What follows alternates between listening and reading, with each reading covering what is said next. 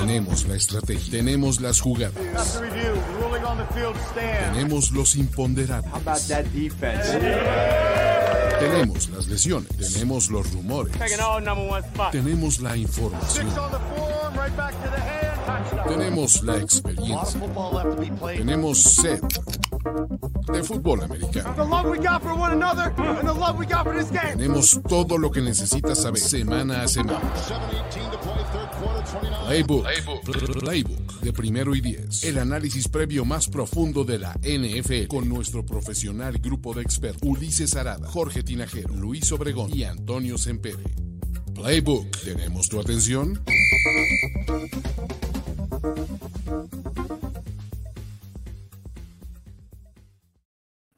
Hola amigos, ¿cómo están? ¿Cómo están? Bienvenidos a Playbook semana 12 de la NFL, de esta vendida, cochina, apestosa NFL que odia a los Pittsburgh Steelers y a los San Francisco 49ers y a los Las Vegas Raiders y solo quiere que gane Tom Brady y Patrick Mahomes porque es el nuevo Brady. Entonces, ¿cómo están? Estoy aquí con Jorge Tinajer. Oh, y spoiler alert, lo van a conseguir.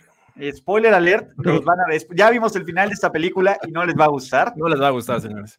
Mi querido Juan Antonio Sempere Valdés Maradrog, ¿cómo estás? Hola, mis, eh, a todas mis queridas este, pirujas y este, ¿y qué, ¿cuál era? Y las dos frases de Mireles eran las pirujas y las nalguitas. ¿Lo están escuchando? Sí. Eh, es que dijeron que quería que siguiéramos su, su, legado, entonces hay que, hay que decirlo, ¿no? Luis Obregón, ¿cómo estás? Saludos, ¿cómo están? Muy bien. ¿Cómo ves que Jerry quiere meter a más gente? Total, el COVID no existe en Dallas. Pues mira, Jerry. Eh, se veía venir, se veía venir desde el momento en el que se llegó a ese acuerdo con el, este, con la ciudad, se veía venir que cada partido iba a haber un poquito más de aficionados. Exactamente. Pero bueno, muchachos, recuerden, esto es Playbook presentado por nuestros amigos de NFL Game Pass, que si aún no tienen NFL Game Pass, les dejo este link para contratarlo a un precio increíble. De nuevo, se pierden, están perdiendo de esta vida. Pero, muchachos, ¿cómo funciona esto? Para los que ya lo saben, ya tenemos, Jorge, ¿qué tenemos para hablar de, vamos a hablar de los 16 partidos, a menos de que alguien utilice, ¿qué? Su Exactamente. Tanto Jorge, Toño, Luis y un servidor estamos armados con un hard pass del que no queremos hablar. Pero imagínense que alguien sí quiere hablar de ese partido. ¿Qué ocurre, Jorge? Automáticamente pueden usar su Garrett, exactamente, y le regresan su hard pass y hablamos de este partido, muchachos. Entonces, pues bueno, que tenemos 16 juegos esta semana, no hay descansos irregular, está rarísimo porque esta semana no hay descansos, pero la que viene sí. Entonces, este, pues bueno, pinche NFL vendida, pinche Ulises vendido, desde que nos paga Game Pass ya no somos tan, tan críticos como antes, pero... Éramos chéveres. Antes éramos chéveres, antes no éramos vendidos, ¿no? Y la gente dice que debería de haber hard pass para el pueblo bueno. El pueblo bueno no sabe ni más. Ah, no es cierto. No, gracias, al pueblo bueno que se conecta, ¿no? Eh, pues, de nuevo, ni modo, ¿no? Shit happens, muchachos. Cuando no venga Jorge Tinajero, pues veremos qué utilizaremos. Pero, muchachos, eh, vamos a darle a esto. Y empezamos con Thanksgiving y la tradición de Thanksgiving más antigua es ver cómo choquean los Detroit Lions. En esta ocasión visit, reciben a Deshaun Watson y al Chief Kirpa entre duelos de, no podemos decir cercanos al gran maestro, ¿no? De, de discípulos del gran maestro, por así decirlo. Pero, pues bueno, Matthew Stafford necesita dos anotaciones para superar a Tony como el coreback con más touchdowns en Thanksgiving. Sí, es, it's a thing, muchachos. Alguien lleva la cuenta de eso. los Texans tienen una racha de tres victorias al hilo en contra de los Detroit Lions. Y de nuevo, muchachos, se ve muy complicado que esta racha no continúe porque mi muchacho Kenny Goladay no va a jugar. DeAndre Swift está cuestionable y pues venga, vamos a hablar de este partido, muchachos, porque tenemos un equipo de tres ganados, siete perdidos, en contra de un equipo de seis ganados, de, tres, de cuatro ganados, seis perdidos, y básicamente puede ser los últimos juegos que nos, que nos podamos cagar de la risa de Rafita Patricia. Suena. aquí, hay un comentario buenísimo de Jesús Niebla. No puede ser hard pass en un juego de Thanksgiving. Es tradición en NFL. Pero no en primero y diez, señores. La NFL a huevo tiene que poner a los Lions. Nosotros no. ¿O sí? tenemos esa posibilidad de saltarnos. Pero, ay, ¿alguien lo va a usar? Yo no, tengo otros candidatos más adelante.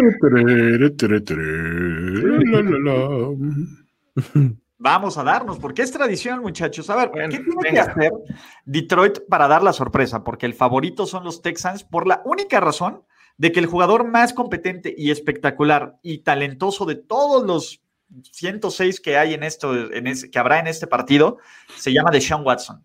¿no? Y si Deshaun Watson destrozó una defensiva de Bill Belichick la semana pasada, pues bueno, Rafita Patricia ya sabemos que pues, no es la razón por la cual la defensiva de los Pats está en declive. Entonces. O sí, a partir de que se fue. Ah, perdón, una de Nick Foles. Gracias a él, Nick Foles está robando. Nunca volverá a pagar una cerveza en Filadelfia. Exacto. Y más como pinche Carson Wentz, las va a pagar todas Carson Wentz, pero más adelante ahí. No, pues mira, yo creo que el, asunto es que ay, los, los, los Lions eh, están muy mermados, o sea, en, todos los sentidos. Creo que tienen, eh, como, ya lo mencionabas, algunos de sus playmakers en duda. Y eh, ese, es el, ese es el problema que tienen ahorita para enfrentar a los Texans, que a pesar de que no son ninguna potencia defensiva, ni mucho menos, este, pues creo que, tienen un poco más que decir sobre todo al ataque, ¿no? O sea, ahora, por otro lado, también Randall Cobb eh, se fue al, al, Injury Reserved y eh, pues bueno, eso tendrá ahí algún impacto en el centro del campo, que es este, el slot de su mejor posición. Sin embargo, también los Lions han tenido bastantes problemas a la defensiva, ¿no? Entonces, para contener a un tipo como Deshaun Watson, hace falta velocidad y es algo que no le he visto yo a la defensiva de eh, Detroit. Sí, y bueno, cuando tratas de evaluar un, juego de estas características y buscas la parte positiva de cada equipo, la verdad es que eh, en, estos dos, en estos dos casos que tenemos los Texans y los Lions, recaes en el mismo punto y es el coreback. O sea, a final de cuentas, los dos dependen de su coreback porque el juego aéreo tienen muchos problemas, juego terrestre también, la línea ofensiva. Digo, los Lions vienen de, este, hacer cero puntos contra los Panthers, eh, los Texans vienen de ganar y creo que del lado anímico podríamos creer que Houston viene en mejor momento, pese a que no han sido eh, las temporadas más brillantes de ambos equipos, ¿no? Entonces, si nos ponemos a comparar Matt Stafford contra Deshaun Watson, pues obviamente sabemos con quién vamos a ir, ¿no? El joven. no le digas eso a Luis. Con Matthew no le digas eso a Luis. Stafford, Stafford 100%. Y, y, pongan atención, voy con Deshaun Watson, no voy con Matt Stafford. wow. ¿Y con el coach afroamericano? Nadie lo vio venir, Jorge. Nadie lo vio venir, la sorpresa de esta noche. Yo siento que aparte, este, digo, la lógica me diría, ve con Texans porque eh, sabes que es el jugador más, que tiene más, más, más, potencial, digamos, de alterar el curso del juego, pero siento que estamos ya llegando casi al final, al ocaso de la carrera de Matt Stafford, o sea, no creo que dure mucho más por lesiones, porque el mismo equipo tampoco va a ningún lado ya con él. Quizá lo veamos de suplente en algún otro equipo próximamente, no sé. Algo me late de San Francisco, pues, ya todos suenan ahí. Honestamente, a ver, honestamente, a ojos cerrados te, te, te, cambio todo lo que tenemos en San Francisco. Sí, o sea, quitando a Jimmy G porque pues, es precioso, obviamente. Este, por un Stafford. Stafford es un gran coreback, pero tiene una marca de 4-5 en juegos de Thanksgiving. Entonces, me hace que sería lo más ideal para decir una carrera mediana de un güey talentoso, porque se me hace un güey talentoso, que ganara en Detroit y ya se pusiera even y ya vemos qué pasa el año que viene. Entonces, ¿vas Detroit? Voy Detroit, señores. Eso. A mí, como decir, una persona muy sabia que, que, que quizá en esté en esta transmisión, me ha hablado de lo bueno que es Matthew Stafford. Entonces digo, no voy a decir su nombre porque Luis es un hombre modesto realmente, pero, pero yo le creo a Luis. Luis Obregón es un tipo sensato. Mira, ¿quién iba a pensar, Jorge Tinajero, que, que, la séptima caballería se iba a alinear de aquí abajo? Qué caray. ¿Qué caray? No, está bien, no, yo, yo tengo que ir con Deshaun Watson. A mí me encantan los Texans, ¿no? Me, parece que es un equipo. Pues bueno, me encantan esta tarde. Esta, en este juego. En este juego. Y ya sabemos que no es Thanksgiving hasta que Rafita Patricia hace algo estúpido. Entonces, este, el año pasado fue de. ¿No? Entonces, este, este año pues veremos qué, va a ocurrir. Eh, no, yo creo que no va a pasar en, Detroit y ya déjenlo morir. O sea, Rafita Patricia ya ni siquiera está pataleando. Entonces ya, ya déjenlo que se vayan y es lo mejor que puede pasar. Yo voy con los Texans. Vamos con los Texans. ¡Wow! Toño Contreras, ¿no? Y ahora sí, muchachos, el duelo, ¿no? Ya que no tenemos duelo de la noche más adelante en esto, tenemos un partido increíble. Y ya no, perdón, ya, ya no puedo utilizar esa palabra, ¿no? Eh, no, no puedo, este, nativos tampoco, ¿no? Pero Cowboys contra el Washington Football Team, el equipo que Jerry construyó, ¿no? Básicamente, desde el ATT Stadium o Cowboys Stadium o como demonios se llame, van a recibir al grande, al único, al especial, al dueño de nuestros corazones, ¿no? Pues básicamente, ¿cómo, cómo le decimos? Ya siempre se me olvida. Tejidín. Tejidín. Tejidín. una de las mejores defensivas contra el juego aéreo y a Chase Young, ¿no? Cuidado, cuidado Andy Dalton, que ya vimos que, que contra cualquier cosa que se asimila a un Bengal, van con todo lo que puede ocurrir. Y el ganador de este partido, a menos de que tengamos un empate, el ganador de este partido se pone, no, de hecho, si empatan, el que empate de este, si empatan, el Washington Football Team se pondría momentáneamente en la cima de esta división, la NFC East, con una marca de 4-7, probablemente el que gane, pero la gente empieza a creer en Dallas después de que Andy Dalton hizo este espectacular regreso, de que sí que Elliot tuvo su primer juego de más de 100 yardas, de que Tony Volar, Volar tuvo una escapada de más de, de 40 yardas y que en general que pues, los Cowboys metieron las manos. Volverán a meter las manos en contra de un equipo con el que ya perdieron, donde básicamente Andy Dalton no metió las manos, ni sus jugadores metieron las manos por él. ¿Eh? ¿Qué tal? ¿Qué tal esos pinches intros? Ok. Es este una semana muy sui generis para para los Cowboys, aunque como bien dice Arturo Castro, es el partido del día. Es, queda claro, güey, por default. este, eh, es una semana muy sui generis para los Cowboys porque, digo, no, no únicamente, únicamente incluye el, el, hecho de tener una semana corta, que pues bueno, a todos los equipos les pasa porque todos juegan jueves, ¿no? Eh, pero también el asunto de la muerte de su preparador físico el día de hoy, eh, pues les impidió prepararse, básicamente, ¿no? O sea, el día que iban a tener el entrenamiento fue cuando le dio el ataque al corazón y pues se suspendió el entrenamiento y apenas hoy tuvieron un walkthrough, o sea, hay un entrenamiento ahí nada más como para instalar el juego. Ajá, marcado, con shorts, etcétera, y listo, ¿no? Entonces, este, um, eh, en un partido divisional, eh, eso a veces te puede acabar pesando, ¿no? O sea, es, una semana eh, difícil para los Cowboys. Sin embargo, creo que efectivamente ya van dos consecutivos en, los que notas una diferencia en los Cowboys. Una diferencia sobre todo en actitud y en mentalidad.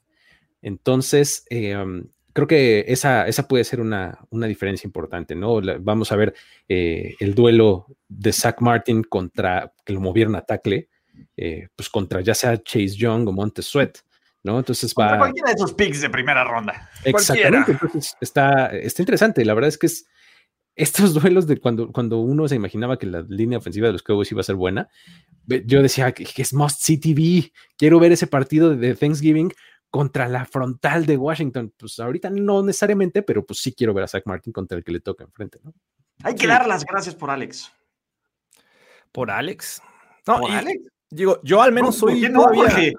Espérame, por Tejidín, espérame, espérame. Vamos, por partes. Yo, yo creo que eh, eh, al menos debo de ser cauteloso con estos Cowboys que eh, aparentemente despertaron la semana pasada, pero también tuvieron mucho tiempo de preparación. Mike McCarthy conoce muy bien a los Vikings. Este, entonces, creo que por ahí podría haber este despertar contra en Minnesota pero hay que ser, yo creo que cautelosos. lo que venían haciendo antes de este juego, la verdad es que era un desastre y sobre todo a la defensiva. Entonces, eh, no sé, me, da mucha eh, desconfianza el hecho que van a enfrentar a una eh, defensiva de los Red, perdón, de Washington que este, sabe presionar al coreback, ¿no? Un Andy Dalton presionado es un tipo que comete muchos errores y, este, y bueno, por ahí podrían pagarlo. Y como bien dice Luis, es un juego divisional. No sé lo que pueda pasar puede que les afecte esta situación este, del entrenamiento en la semana a los Cowboys, puede que no, pero bueno, Washington no es un equipo tampoco eh, que haya brillado, ¿no? Y ese es el otro tema. Va poco a poco tomando ritmo con un Alex, Smith que tampoco estaba este, listo para jugar esta temporada, tiene que hacerlo de emergencia. Entonces va a ser un duelo bien, bien cerrado para mí.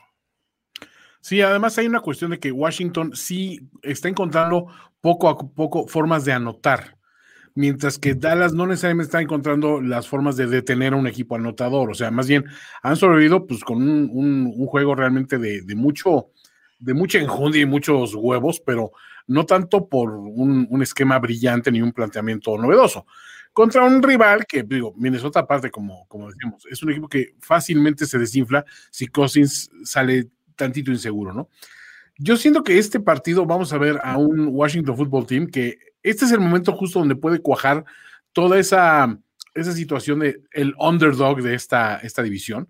Porque no olvidemos, el equipo que tiene nombre es el equipo que arrancó la temporada pues, con la noticia del, del, cáncer de Ron Rivera.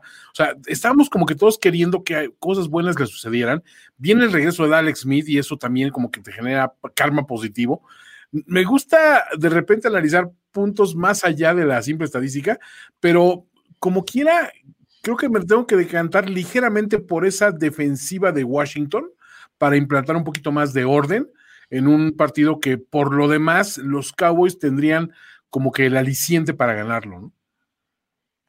A mí, ¿saben qué me preocupa? No, bueno, ni siquiera me preocupa. Me, me parece, eh, yo creo que no van a encontrar la forma de parar al uno de los cinco receptores con más yardas por, recepción en este NFL. El terrible McLaurin. Creo que nos falta succionársela más a Terry McLaurin. McLaurin.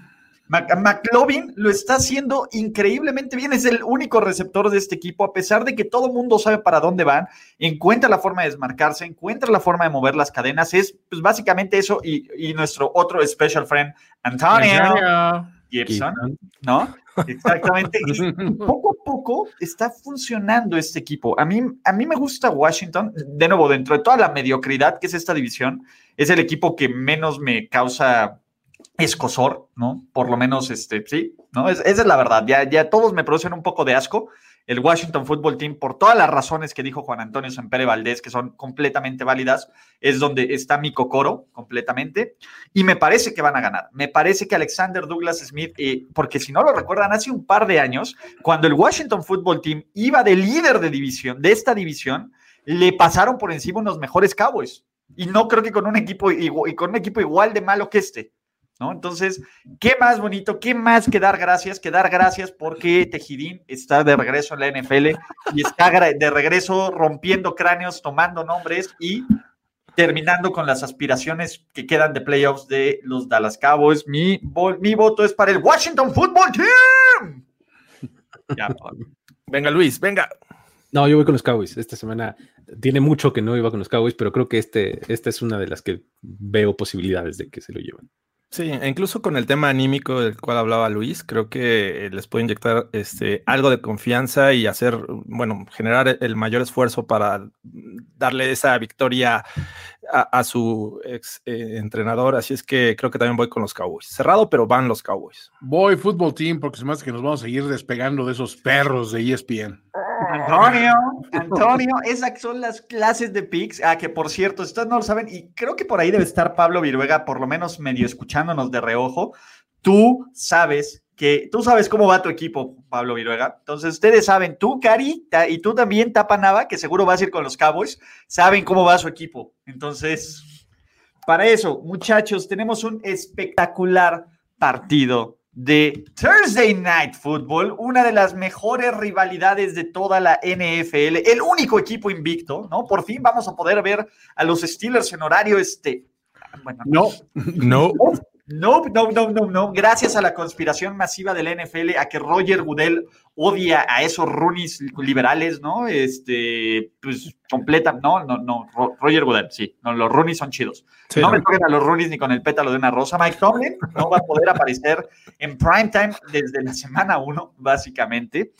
Y los Steelers pues, van a mantener su invicto en contra de un equipo que ha perdido tres de los últimos cuatro, que parece que va en una espiral descendiente, que todavía no sabemos cuántos más Calderón van a ir a la reserva de COVID-19, ¿no? Por toda esta propagación. Evidentemente va a haber multas, va a haber castigos, va a haber todo, pero la NFL no quiere que sigan ganando los Steelers, señoras y señores. No, no. Si el escudo puede evitarlo, el escudo puede evitarlo, y por eso han movido este partido a la 12:15, ¿no? Porque es un horario caprichoso. Todos los mortales empiezan a las 12. Los Steelers, como caprichosos que son, como cuando. Prime time de mediodía. Exacto. pasadita de la media. No, pasadita del mediodía, ¿no? Como no como mortales. Cierto, muchacho de latinos al que Jorge, al que Toño Sempere no le hace sus guiones, ¿no?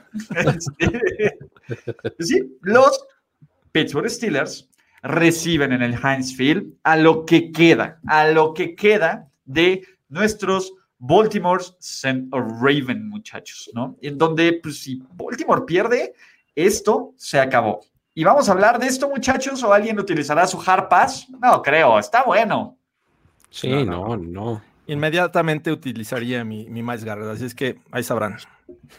sí, ahí mídanle, ahí nomás mídanle. mídanle, mídanle. Va a estar bueno, va, a, ser un, va a ser un juego que, por más que creo que vayamos a estar de acuerdo en que los Steelers eh, eh, puedan mostrarse como un equipo mejor en lo que viene actualmente hacia el partido, no puedes descartar del todo a los Ravens por varias razones. La primera es que es un juego divisional y siempre se, se, complican. Y la segunda es que, como bien lo dices, están en una posición ya los Ravens en donde cada derrota que tengan les cuesta cada vez más cara. O sea, los aleja cada vez más de la contienda y de la conversación de playoffs. Y además del, como de la percepción de la liga en general y de los aficionados y demás, de que es un buen equipo. Ya no digas un equipo contendiente, de que es un buen equipo, ¿no? Entonces, eh, creo que ese, ese tipo de cosas son las que hacen que pues, muchas veces los equipos se crezcan y digan, a ver, a ver, a ver, vamos a hacerlo por lo menos interesante y en una de esas les acabamos dando un susto, ¿eh? O sea, creo que va un poco por ahí, ¿no? O sea, el, asunto de este partido que ah, si lo analizas línea por línea y en talento y demás, pues probablemente se inclina bastante a favor de los Steelers, ¿no? Pero todo lo extra es lo que te hace, eh, pues por lo menos darle el beneficio de la duda a. Mi gran duda con, estos Ravens es qué, este ataque terrestre vamos a ver, ¿no? Eh, creo que muchos eh, están en la lista de COVID. Eh, Lamar. Y exactamente, solo, solamente tienen a, a Gus Edwards y a, Lamar Jackson que, bueno, no nos sorprendería verlo eh, acarrear muchas veces, pero la verdad es que la defensiva de los Steelers está hecha también para contener a la mar. Entonces, eh, ese es el punto número uno. El, dos, creo que, eh, pues también la defensiva está mermada. Yo he visto a los Ravens que lo teníamos hace cuatro semanas como una de las mejores defensivas y poco a poco ha ido a menos y ha estado permitiendo puntos a los Pats, ha permitido puntos a los Titans y dices, wow, estas ofensivas tampoco eran como para que fueran tan, tan relevantes contra una buena defensiva entonces, ah, me, cuesta mucho trabajo creer en estos Ravens pese a todos eh, estos temas que tienen en contra. Y bueno, los Steelers por algo están invictos, ¿no? Han tenido ese factor suerte, sí, coincido. Pero creo que. Jorge, Jorge, espérate, no espérame, espérame. No puedes decir la palabra suerte con eso. Es exclusiva de los Titans. Ahorita me pongo Tina Hero vendido también, si gustas, pero Creo que Big Ben está jugando muy bien. Esta ofensiva camina por Big Ben eh, y, este, y también se beneficia el juego terrestre gracias a, la, preocupación de las defensivas en el juego aéreo. Y bueno, creo que este, estos Steelers van a jugar en casa, tienen la oportunidad de blanquear al rival odiado, así es que creo que no la van a desperdiciar. Sí, yo hace rato tuve una llamada de conferencia con otro podcast que estoy produciendo, donde todos le van a los Steelers y el comentario es, curioso. ¿Alberto Rojas será? Eh, sí, están crecidísimos, obviamente, como tienen derecho a estarlo porque van, este, invictos, pero ellos mismos saben que el equipo eh, está eh, bajo una situación donde tienen que seguir ganando para ser convincentes y creo que no les caería mal, incluso lo admitieron, una derrota, porque dices, ya teniendo, ya no teniendo una marca perfecta, puedes jugar con un poco más de soltura, pero esta sería la peor semana para perder el invicto porque le das, para empezar, eh, un, aire a un rival divisional que todo el mundo da por perdido. Tienes otro rival divisional en los Browns, que la verdad va ido poco, poco a poco a la alza, manteniéndose en una sana mediocridad, vamos a llamarlo así, pero que va tirando a crecer. Arribita de la media. Arribita de la media, nada más lo necesario, porque esta división no te exige mucho más. Pero entonces dices, ¿qué pasa si pierdes este juego? Y este juego sí es perdible. En el papel tiene que ganarlo Pittsburgh por, tanto por récord como por desempeño, como por lo mal que se han visto los Ravens. Pero ¿qué pasa si pierden? Siempre me gusta entretener esa, esa hipótesis. Y aquí siento que entonces la, presión se le están poniendo a, Pittsburgh. No, no, no. Para empezar, primero, si pierden es culpa del NFL. Porque ah, bueno, totalmente. obviamente, ¿no? Y, por que pasa es, culpa del NFL. Por, ahí nos dicen, no generalicen a todos los fans de los Steelers. De nuevo, parte de la magia de este podcast es que podemos generalizar con todas las aficiones tóxicas. No, no, lo pones personal, ¿no? Y si tú no, si tú no encajas en este molde de acero, ¿no? De que agitan únete, únete. No, no, no, no, no. Y está bien. Yo conozco mucha gente que le va a los Steelers que es muy agradable, decente, y, también conozco al Gush, ¿no? También amigo del podcast, ¿no? Que, no estén esas cosas. Abrazo, Gush. Abrazo, Gush. Pero, pero, pero, pero, eh, eh, en general, piénsalo, es, recuerda que esto es gran parte de mame con unas embarraditas de, píldoras de, de, sabiduría de NFL, pero a mí me parece que los Ravens en el papel no están muy lejos del equipo que debió haber ganado a principio de mes, que perdieron por entregas de balón, ¿no? Es cierto que no está, este, que ahí perdieron a Ronnie Stanley, eh, Calais Campbell no está, eh, ¿qué más, no? No está J.K. Dobbins, que tuvo un juegazo en este partido. Sin embargo, tampoco es que sea un equipo tan malo de eso. La, la, realidad es que el equipo no ha producido. No ha producido contra los Pats, no ha producido contra los Titans, se han desinflado en el último cuarto. Ya sabemos qué pasa cuando este equipo llega a la primera a la mitad de los encuentros abajo en el marcador etcétera, etcétera, etcétera. ¿Por qué no ha producido? Porque Lamar y Big Ben no es igual. Lamar. Claramente. Exactamente. bueno, ya, ya, de hecho ya salió la portada de disco de Jorge. El 4 pulgadas va, va, a estar ahí, no, no se los voy a adelantar. El príncipe de la sobrereacción. El príncipe de la sobrereacción, Jorge Tinajero. Eh, me parece que, de nuevo, creo que a nadie nos sorprendería que los Ravens salían con una victoria de este juego. No es como la cosa más mm. estúpida para pensar. Y de nuevo, todos los que están diciendo Tomlin Special no califica. Rival divisional con récord ganador no aplica. No aplica. Entonces, no, no aplique el, escenario. ¿Qué pasa? Creo que los Steelers han encontrado o nos han demostrado constantemente que a pesar de las situaciones ganan los partidos. Mientras que los Ravens, cuando están en una situación que no sean paz perfecta, no los ganan. Y por ese simple hecho, yo tengo que agitar mi toalla el día de hoy, de, como lo dije, dejar ir, ¿no? Porque la mar también es dejar ir, ¿no? Así que, ¿no? No es soberbia, es, es poder decir adiós, también es la mar, chavos. También es crecer. sí, pero, ¿no? Eh, vámonos, yo digo Steelers, aunque no me sorprendería que ganaran los Sender Raven. Sí, vamos con los Steelers. Y sabes que creo que el asunto cuando tienes un equipo que, ya rebasa las 10 victorias consecutivas sin derrota, cada partido es más presión sobre ti, como lo decías, Toño. O sea, es cada vez es, híjole, y ahora sí perdemos, o sea, como que empiezas a ver como cada vez más cerca este, el, sueño del invicto y de hacer a los Dolphins de 72 guardar su champaña para siempre. ¿No? no, no lo puedes hacer en el año en que muere Don Shula, güey. imagínate, pues, eso, es, eso es a lo que me refiero. O sea, cada vez tienen más presión los Steelers. Ese es mi punto. No, yo, también apoyo completamente ese juego a los Steelers. Qué sorpresa, Jorge. Agitemos la toalla todos. ¿Full? ¿Full Steelers jacket? Everybody dance now. Todos ustedes están enfermos de bailar. Me parece que este partido, los Atlanta Falcons, con un récord de 3 y 7, básicamente ya pensando en el siguiente año, después de ser completamente vapuleados por el fenómeno llamado Tyson Hill y por la gran defensiva de los Saints, regresan al Mercedes-Benz Stadium para recibir al equipo de moda, al más escenoso, al que te he dicho que es muy bueno en terceras oportunidades, Jorge Tinajero.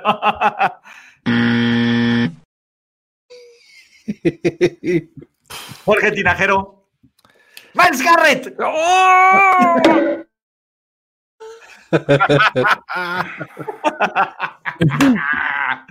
ya me revolvió en microponencia.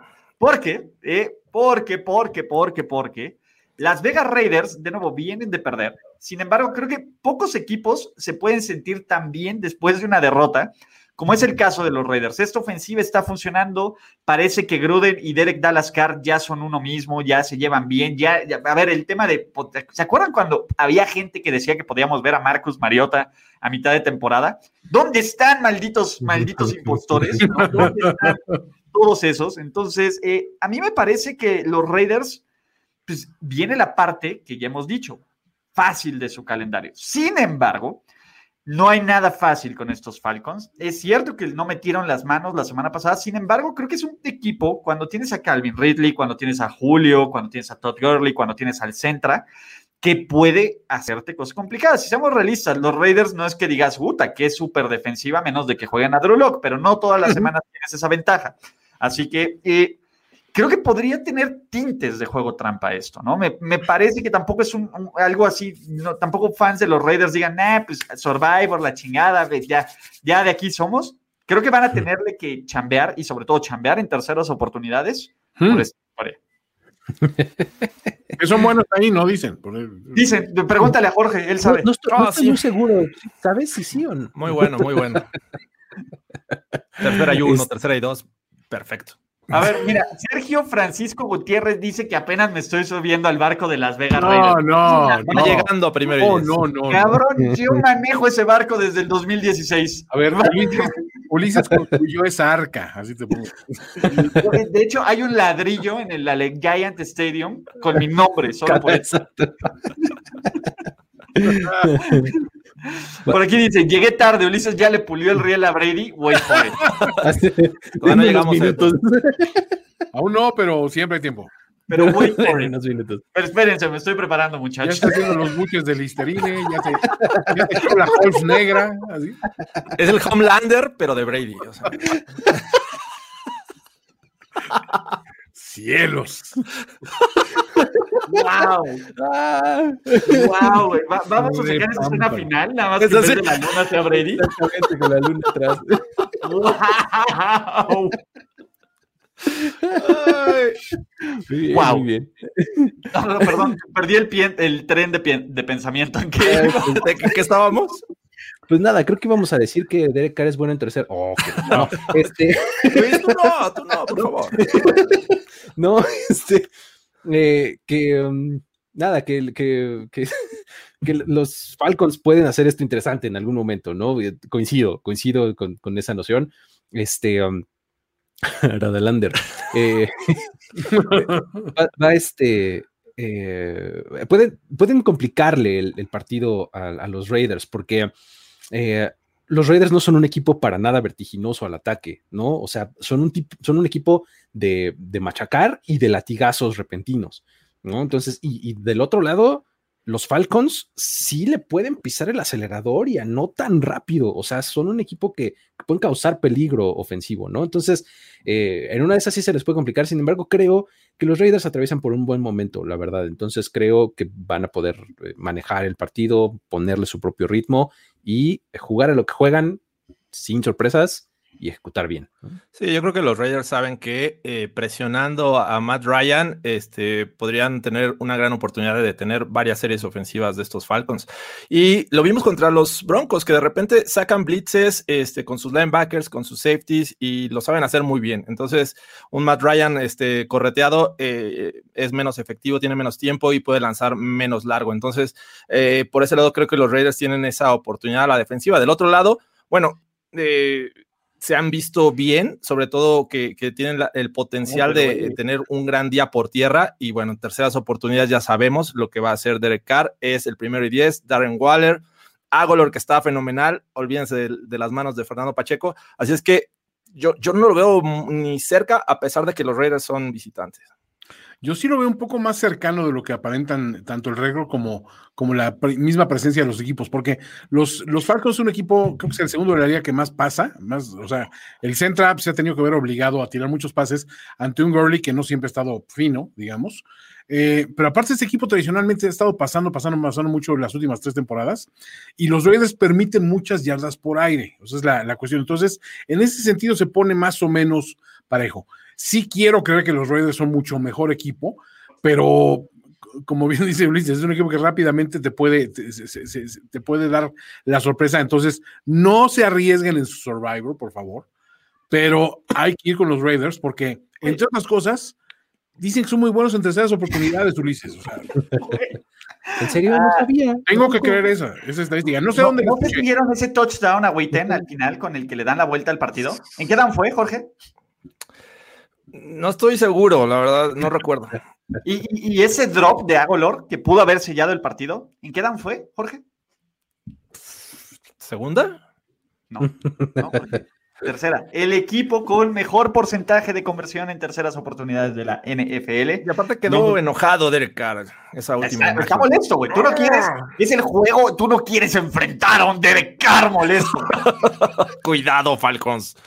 Cuidado, porque Sid viene por ustedes a, este, ¿cómo se llama? A, poner todos sus, sus juguetes en, en posiciones donde no deben estar. Pero yo también creo que van a ganar los Raiders simplemente Creo que este partido tiene el potencial para complicárseles, pero si, si el equipo de Las Vegas es un equipo de playoffs, tiene que mostrar cómo pues, quitarse del camino estos rivales que son incómodos, pero inferiores.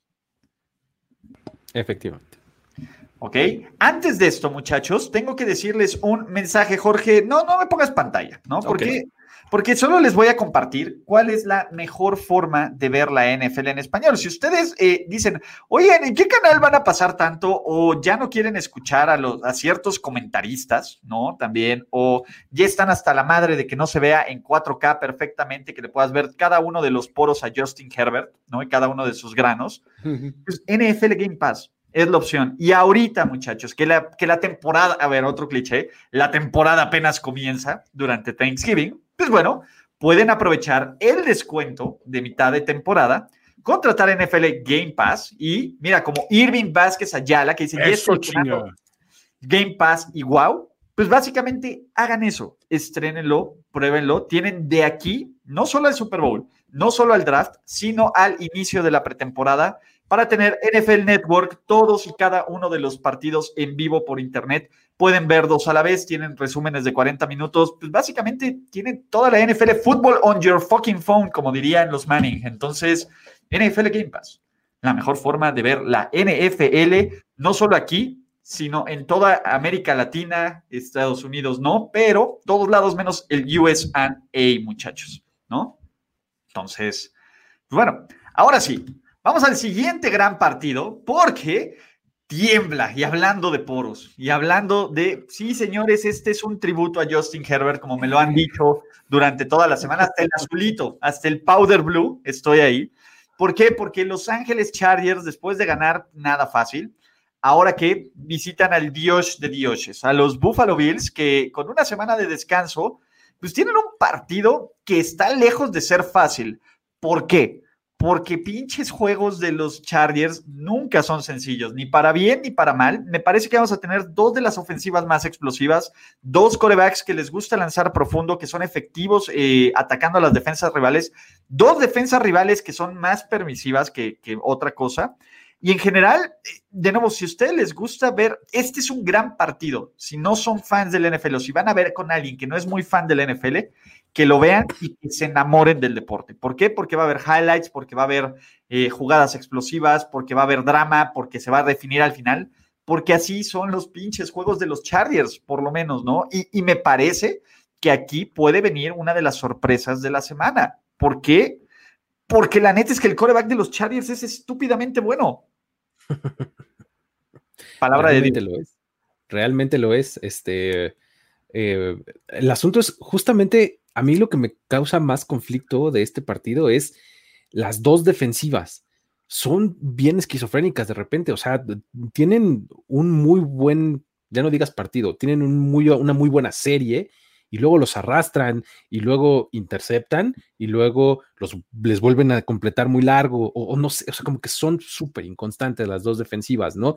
Este, eh, creo que de ahí va a recaer la diferencia de este juego. El que el equipo que tenga una mejor defensiva va a ser el que acabe ganando, porque sin duda, digo, tanto Herbert como, como Allen eh, son bastante buenos y tienen armas a su disposición con las que han ido creciendo, con las que han ido eh, incrementando su química, ¿no? O sea, Mike Williams, por ejemplo, ya está siendo otra vez relevante, ¿no? Ahí en, los Chargers, regresa Austin Eckler hasta donde estoy entendiendo, entonces por ahí puede ser eh, un arma que también desequilibre, ¿no? y del lado de los Bills, todos los receptores están teniendo producción, ¿no? O sea, todos... Todo, o sea, Cole Beasley, carajo. Carajo, Cole Beasley, por supuesto, porque es el receptor más quarterback friendly que hay. Beasley. ¿No? Este, todos están teniendo muy buena producción, entonces eh, el equipo que, acabe teniendo mejor defensiva creo que es el que va a acabar ganando. Sí, sin duda creo que estos Chargers, a pesar de que son visitantes, tienen una buena oportunidad de, ganar, porque si esta defensiva eh, elimina la gran producción que es prácticamente Josh Allen, y eso me refiero a que, porque los Bills no tienen un juego terrestre sólido, eh, dependen mucho de lo que haga Josh Allen por tierra, y quitándole sus precias, sus, sus piezas inmediatamente en el, corto este, yardaje, me parece que lo pones en problemas. Entonces, estos Chargers tendrían que enfocarse en eso. Del otro lado, creo que eh, como está jugando eh, Justin Herbert, la verdad es que puede con esta defensiva sin problemas. no sé si vaya a jugar ya Austin Eckler, pero bueno, a pesar de o sea, regresa, ya está practicando, pero no sé si vaya a jugar. El tema es que a pesar de que no juegue, creo que con lo que tienen podrían eh, seguir haciendo daño. Entonces, creo que es una gran oportunidad para los Chargers de hacer este juego de muchos puntos y que se lleven la victoria. Sí, aparte es un juego de un equipo 7-3 contra un 3-7 que se ve sumamente parejo, es lo, es lo que se me hace más interesante. ¿no? La única cuestión aquí real es que los Chargers de por sí no tienen pass rush y es de los equipos que menos cargan, ¿no? se les ve hasta el cableado. por favor, léelo tú, Toño. Jorge Tinajero está feliz con este partido donde a los corebacks se les ve hasta el cableado. los que no entienden la referencia que se les ve el cableado, cableado. ven ahí mis venitas, es, es justamente lo que ahí dice. Color cuija, pero este. A final de cuentas, Dios Allen, o sea, e, es aparte un molde de coreback corredor blanco que no lo ves habitualmente. Este, siempre le pone interés al partido. Y e, en serio, es un deleite ver a jugar a Pubert este año, ¿no? Entonces, va a ser espectacular. Stephon Dix está teniendo una super temporada también, muy a la callada. O sea, creo que le, estamos, le dimos mucho más crédito el año pasado que estaba dividiendo recepciones con Thielen. Este año lo está rompiendo en, en Búfalo, sinceramente, y está teniendo eh, las clases, la clase de jugadas que incluso cuando tuvo una breve época, Allen, como de cuatro juegos, que no andaba muy bien, Dix estuvo rescatándole muchos de los pases y eso tiene mérito porque al final de cuentas cobra réditos a la hora que empieza la temporada de verdad. Y ojo, Toño, también pues, Dix atrapó el pase de la victoria con 36 segundos por jugar. Exacto. Digo, ya después sucedió una anomalía en la Matrix, pero, pero ese juego era de ellos, ¿no? Exactamente. Pero muchachos, eh, ojo, Anthony Lynn nunca ha perdido contra los Buffalo Bills. 2-0 contra los 0-2 de Sean McDermott. De nuevo, aquí no estamos diciendo que se pueda cocinar una sorpresa. Sin embargo, este partido, ¿no? De nuevo, yo no quiero ser fan de los Bills porque pueden salir muy, muy encabronados en algún momento, o al final muy enojados, muy felices y luego exigir que nadie le da respeto en los Power Rankings. Pasa, no sé a qué Carlos Gorospe lo pone y que rantea todos los martes que ve los Power Rankings. Sin embargo, pues bueno, es momento de decisión. ¿Dios o de Piuba? yo, tengo que decir, Dios, yo tengo que decir Dios, de nuevo, hay una razón, ¿no? Es difícil, pero creo que tengo que ir con Dios Allen y los Bills. Yo estoy de acuerdo, vamos con los Bills esta semana. Yo voy con Herbert. ¿Vas con Pubert? Sí, voy con Pubert. Claro, es parte de la garantía de reaction, ¿no te ah, acuerdas? Ah, cierto. Dios me libre de darle cualquier clase de alegría a Carlos Gorospe, pero voy con, con Dios Allen. Sí, yo también. Eh, Jorge Tinajero quiere que lleguen mermados al Tinajero Gorospe Bowl. al Tinajero Bowl. Al Tinajero Gorospe Bowl, ¿no? Que aparte va a ser en sábado, entonces. Sí, va a estar bueno, va a estar bueno. Oye, ¿cómo va ese documental, eh? ¿Eh? ¿Cómo va ese documental? ya va a salir la segunda parte, ya va a salir la segunda parte. El 254, 2.54. 2.54. Porque eso es lo que mide una pulgada. ¿Ah? Entonces, muchachos, y hagan cuentas los de 4 pulgadas, ¿cuánto miden? Entonces, este, muchachos, de aquí vámonos al Paul Brown Stadium, la casa de los Cincinnati Bengals, en donde este equipo, que era lo único bonito y bueno que tenían, que se llamaba Joe Burrow, se llamaba para hasta 2021, ¿no? Eh, sinceramente no me he molestado en saber y investigar quién va a ser el coreback titular porque todavía, ya no los dijeron, pero Finley, ¿no? Ulises, Ulises, ya, ya, ya, ya, ya. Si tú te estreses, tranquilo. Ulises ahí queriendo ahí darle contexto. Esto no hace falta, Ulises. No te, no, no, te, no, te, no te desgastes en estos juegos. Guárdate para playoffs, cara. Me guardo para los de prime time. Está bien. Me guardo para playoffs. Yo voy con Daniel Jones y el, oh, equipo de New York. Tampoco. A ver, a ver. Drena tus frenos, Ulises. Nadie quiere usar su Miles Garrett. Una, dos. No, hay una oportunidad. No sientan presionados. No, no, está bien. Está bien. ¿Seguros que no quieren usar su Miles Garrett? No. Seguros, seguros. Oye, pero hay que leer el comentario de José Rodríguez. No burrow, no party. Desde Tijuana para desde Tijuana para desde Tijuana para el mundo. no burro, no party. No burro, no party, exactamente. Y pues bueno, todos creo que vamos con el, equipo de New York Giants, ¿cierto? Vamos. Muchachos, tenemos el juego la visita del caballero gran, más cercano al gran maestro, donde hace dos semanas este equipo lo pulió gracias a los equipos especiales, en contra, pues básicamente del coreback con más hijos que tiene este, en esta NFL, y los, el equipo de los Colts. Me parece que este es uno de los duelos más interesantes, dos equipos que tienen 7-3, si Indianapolis llega a sacar esta victoria, tendría no uno, sino dos juegos de ventaja por el criterio de desempate en esta división. Mientras que los Titans, y seguro muchachos, esto de aquí, yo ya lo he visto, ¿no? Es el pinche momento en que los Titans empiezan a calentar y empiezan a quitar, darte los hocicos a izquierda y derecha y llegan a la final de conferencia eliminando a los Steelers y dándole el pase al Super Bowl a los Chiefs. Ya lo vi, muchachos, ya lo vi, ya lo vi. Y todo ah, empieza el día de hoy. Sin embargo, pues bueno, tenemos a Derrick Henry en contra de una gran defensiva por el juego terrestre. Sin embargo, Arthur Juan Brown también despertó. Y del otro lado, pues bueno, esta defensa, que parece que de Forrest Buckner tiene COVID, entonces ahí ese puede ser un, tema interesante ahí, pero todavía tiene a Darius Leonard, tiene una secundaria espectacular donde Xavier Rhodes parece que se robió Xavier Rhodes de hace cinco años, y en general Frank Reich está haciendo un gran trabajo, ¿no? Y tienen a un Philip Rivers que o te lanza tres touchdowns o te lanza cero. Entonces, vamos a ver qué, qué volado te toca en este momento. Básicamente, o es, o es 100% certero o es bala de salva, como su vida sexual completamente, ¿no? Pero... Chavos, es un gran partido y es un gran momento para estar vivos y para, para estar interesados en la, en la AFC South. eso es mucho decir, ¿eh? porque la AFC South se caracterizaba por ser un somnífero en, años anteriores, ¿no? Y ahorita que estos dos equipos estén en, en, estos buenos momentos, es este, es interesante, ¿no? Y la verdad es que sí cuesta muchísimo trabajo, mucho, mucho trabajo confiar en Philip Rivers, confiar en que, va a sacar el, partido contra un equipo como los Titans, que lo único que hace es siempre mantenerse al acecho.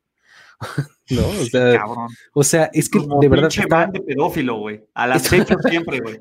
Estaba leyendo la estadística que dice que los Titans llevan cinco victorias. Eh, en las cuales el touchdown de la victoria se dio ya sea en los dos minutos finales o en tiempo extra. Tiempo extra. O sea, eso es realmente mantenerte al acecho, nada, o sea, estás ahí eh, y en el momento que se descuida, sájale puñalada, ¿no? Así ¡Ah, ese fierrito!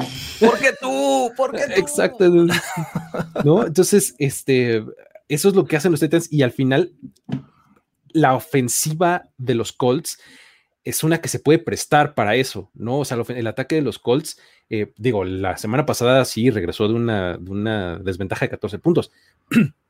pero no se caracteriza por ser frenética y por ser este, eh, vertiginosa, ¿no? Entonces, eh, probablemente se presta para el estilo de juego de los Titans, ¿no? Entonces, va a ser un partido bien, bien interesante. Sí, en este segundo duelo de la temporada entre estos equipos, me parece que eh, si corriges lo que hicieron mal o si se corrige lo que hizo mal los Titans, me parece que es un duelo más cerrado de lo que vimos, ¿no? Aquella, este, aquel, ¿qué fue? ¿Jueves? Eh, jueves por la noche. Por la noche. Entonces, eh, son equipos que se conocen, eh, saben cuáles son sus debilidades y sus fortalezas, y creo que Bravel ya no tendría que caer en eso. Tiene que haber corregido todo, todo lo que le salió mal en aquel juego, lo tiene que corregir. Lástima porque ahora va a ser en Indianapolis y creo que estos Colts son un equipo mucho más fuerte y sobre todo esta defensiva, ya hablamos de ella. Entonces, eh, Matt Everflux sabe eh, este, corregir, sabe este, cambiar eh, y ajustar en la marcha. Así que yo, yo veo un, juego también muy, muy cerrado y creo que va a estar divertido de ver. Sí, aparte hay otra cuestión que, que, este equipo sí le tiene un poco, los Colts, un poco tomada la medida Tennessee, han ganado 20 de los últimos 24 y Rivers va bien contra ellos. Además, Rivers lo están protegiendo mucho, o sea, casi no le están pegando, que esa era la situación por la cual siempre era predeciblemente impreciso ante situaciones de, de, pass rush. Aquí no hay un pass rush realmente dominante del lado de los Titans, entonces sí se podría decantar un poquito. Sin embargo, híjole, es que cuesta trabajo pensar que estos Titans vayan contra lo que es su tradición de carburar en el momento clave para arruinar los sueños a un chingo de equipos. ¿no? Es que es eso, y, el tema, a ver, Frank Reich va 4-1 contra el caballero más cercano al gran maestro, ¿no? De, nuevo, lo que ha hecho Frank Reich en contra estos, con estos Colts, contra estos Titans, es de muchísimo valor. Sin embargo, de nuevo, ¿no tienen ese pinche Spider Sense de que los Titans están algo, de punto de hacer algo espectacularmente cabrón y estúpido? Es lo que va a pasar. O sea, creo que esto ya lo vimos. Es el tren que viene y que se detiene justo una estación antes, así como es Peter Parker acá, lo detiene antes de que se vaya como Gordon Tobogán al, al, río. Entonces, yo creo que van a ganar los Tennessee Titans y yo creo que Beast Mode va a aprovechar, sobre todo si no juega Buckner, para pum, pum, pum, pum, pum. Entonces, señores, tengo que ir con el caballero más cercano al gran maestro. Ay, y mira, por ejemplo, lechuga asesina me acaba de dar el tal.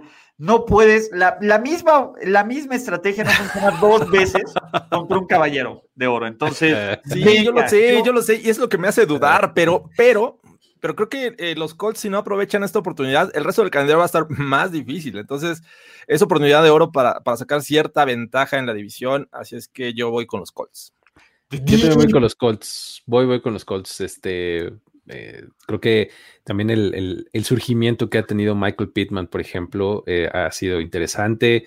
La combinación de sus corredores, a pesar de que den dolores de cabeza en el fantasy, pues es productiva para ellos. Entonces, creo que van a acabar ganando los Colts. Yo nunca he visto un episodio de Los Caballeros del Zodíaco, así que tengo que ir con, los Titans. con los Titans, bien, deep, bien Juan Antonio Sempere Valdés. Entonces, de aquí, continuamos con los partidos porque nos queda un juegazo, ¿no? Los Cleveland Browns 7-3, esta marca con Nick Chubb, con Harim Conch, con eh, pues básicamente todos. Y señores y señores, se ha cumplido el ciclo. Han sentado y ahora es momento de, ¿cómo se llamaba este muerto que estaba en... En, Tampa Bay y luego en Arizona, Mike, Mike Napoleon Dynamite vuelve, vuelve a tomar el ciclo sin fin y se cierra completamente todo el ciclo de los corebacks suplentes. Y señoras y señores, me vale más, Jorge, ya presiónalo. Cleveland Browns. No, bueno, perdón, Toño, ¿tienes algo que decir? No, no. De nuevo, yo estoy en una queja absoluta. Yo no pienso hablar de los pinches Jacksonville Jaguars hasta que no veamos de regreso a Garner Minshew o sea, temporada. o sea, este, podríamos no volver a hablar de ellos nunca, ¿no? Quizás. Es probable. bueno, se acaba esta temporada. Entonces, eh, yo voy con los Cleveland Brownies. vamos Con los Browns. Oye, ¿sabes qué? O sea, creo que por primera vez como en un mes los Browns pueden jugar sin lluvia. En un clima decente. ¿no? Bueno, quién sabe, pinche Florida. No, no, nunca, porque son visitantes. nunca confíes en Florida. No. Antonio Sempere te puede, te puede decir eso, ¿no? Jamás, güey. Pero pues, antes de eso, recuerden, y nada más rápido, ¿no? Eh, Ustedes saben cuál es la mejor forma de ver la NFL en vivo por internet en alta definición, ah, sin tener el miedo de que cualquier clic puede ser o que les bajen sus datos de sus tarjetas de crédito o un virus en potencia o porno de, este, de bestialismo que no quieren saber. Bueno, o sea. Que no quieren saber, que no quieren saber, Toño. No, eh, no, not request. Acuérdate que los dick pics cuando son request están bien. Cuando son on request es cuando es molesto. De este tipo, es on request, ¿no? NFL Game Pass les va a evitar todo eso. Olvídense de más dick pics, muchachos. NFLGamePass.com, contratan y no tienen de qué preocuparse y van a ver la NFL chula como, como, como Dios quiere que la vean. O eso, la única forma de, verla mejor es en vivo. Y quién sabe, porque la verdad es que después de verla en televisión, el producto que es Game Pass, pues simplemente pues ahí puedes ponerle pausa, echarle el back, volver a verlo, etcétera, etcétera, etcétera. Pero, pues, ¿no? Perdona, andamos viendo aquí los comentarios.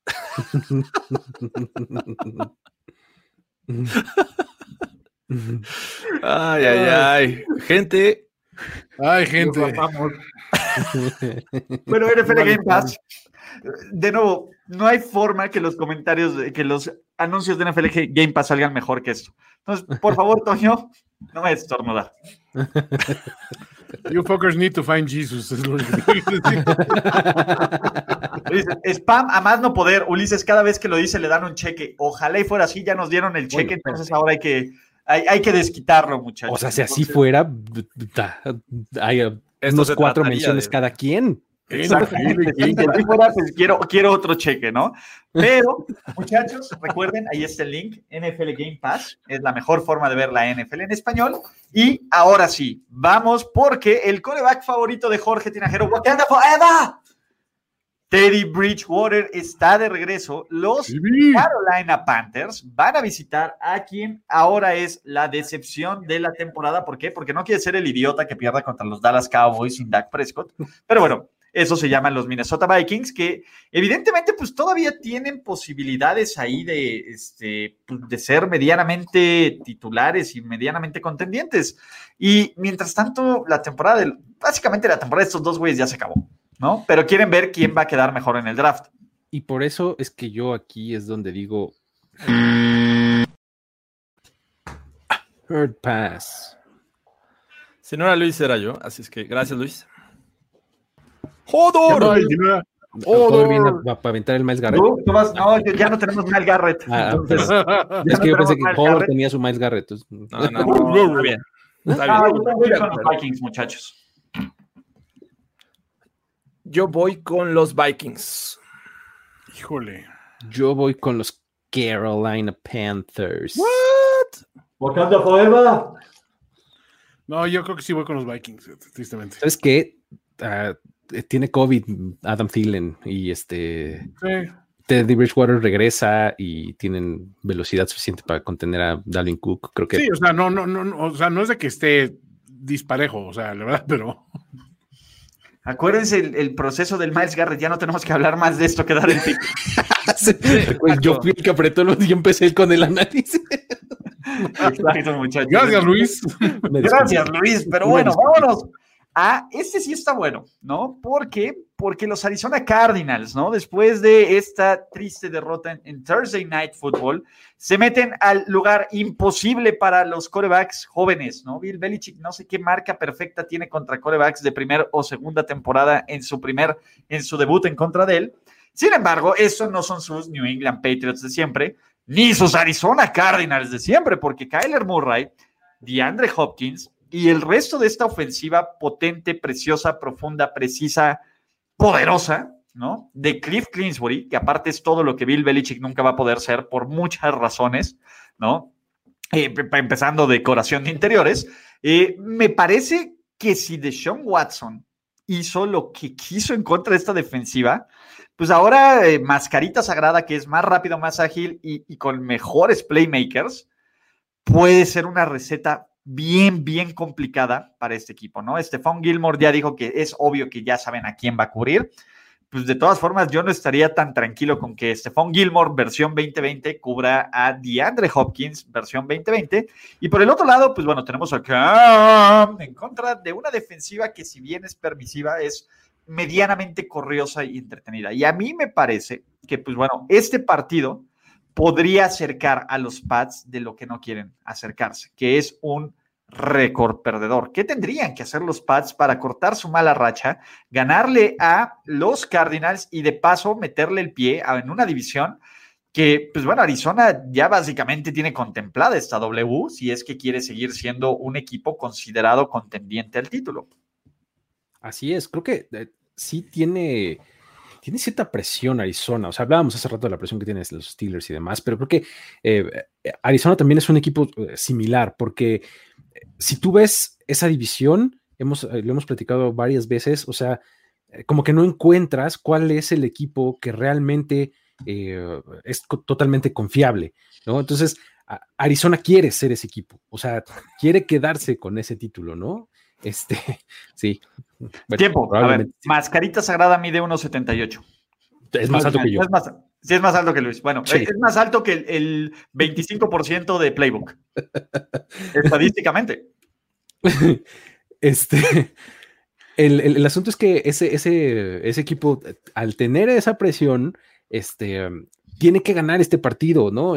Tiene que salir con esa consigna. Y del otro lado, pues tienen un equipo que, probablemente puede encontrar cierta forma de complicar el partido siempre y cuando Cam Newton salga en un momento como de iluminación, ¿no? Porque de otra manera se ve muy difícil, ¿no? O sea, eh, se supone que van a regresar eh, elementos y piezas de su backfield, por ejemplo, Sonny Michelle, este, por ahí James White está más o menos eh, activo, Rex Burhead va y viene, ¿no? Entonces, creo que esa, es, esa, es la, esa sería la única manera, ¿no? Que, Cam Newton saliera en un muy buen día y que eh, pues, le hiciera como honor, pues, a su Happy Thanksgiving. Ahí les va. Ah, muchas gracias, este, mi querido Big O. Big O. Eh, um,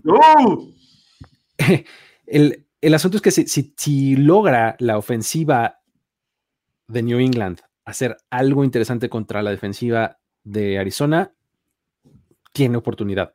Más allá de eso lo veo bien difícil porque por mucho que Stefan Gilmore vamos a concederle que elimina de Andre Hopkins, vamos a concedérselo. ¿Qué va a pasar con Kirk, con Isabela, con Drake, etcétera? O sea, pues ahí es donde va a torcer la puerca el rabo, ¿no? Y creo que estos pads eh, se le tiene que aplicar muchos siempre y cuando este, para creer en ellos, ¿no? Y, y, lo que decía Ulises, bueno, Belichick ha sido muy bueno contra corebacks jóvenes e inexpertos. Este año Drew Locke eh, y, sin jugar bien, eh, digo, y si te quieres poner en ese, en ese este, tipo de, de, este, de justificaciones, creo que eh, perdieron los Pats contra, contra los Broncos. Que, ¿No, no, crees? No, ¿No, podrías asegurarlo? No puedo asegurarlo, no puedo asegurarlo, pero la verdad es que Kyler Murray y sus Cardinals es un mejor equipo, es una mejor versión de lo que enfrentaron a, los Broncos y a los Texans que les ganaron la, la semana pasada, ¿no?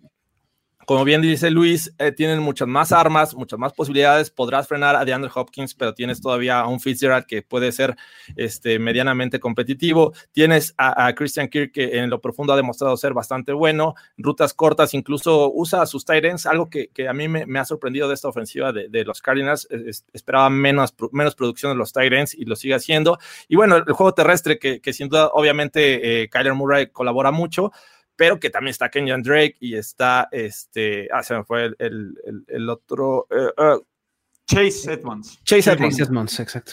Entonces. Solo no es eh, Rex Burkhead, ¿verdad? Solo a Rex Burkhead. si fuera Burkhead, a Peyton Hillis, todavía te acuerdas de él. Peyton Hillis, claro. Michael. Entonces, se, se, ve muy, muy complicado, sobre todo jugando como lo hicieron la semana pasada.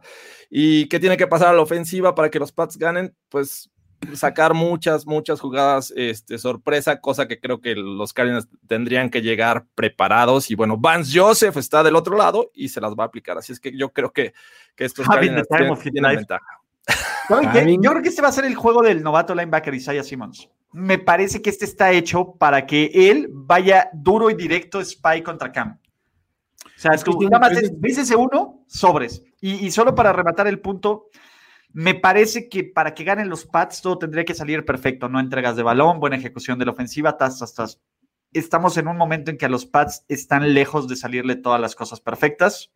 Así que, Toño, termina, ya saben para dónde voy. Es que, no, dijiste algo muy interesante. Eh, hablando de, sí, podemos hablar horas y horas de la ofensiva número uno, de, digo, la ofensiva número uno de los Cards, pero lo cierto es que su, su defensiva ha ido creciendo poco a poco y pacientemente y en áreas clave, digamos, para poder desequilibrar un juego.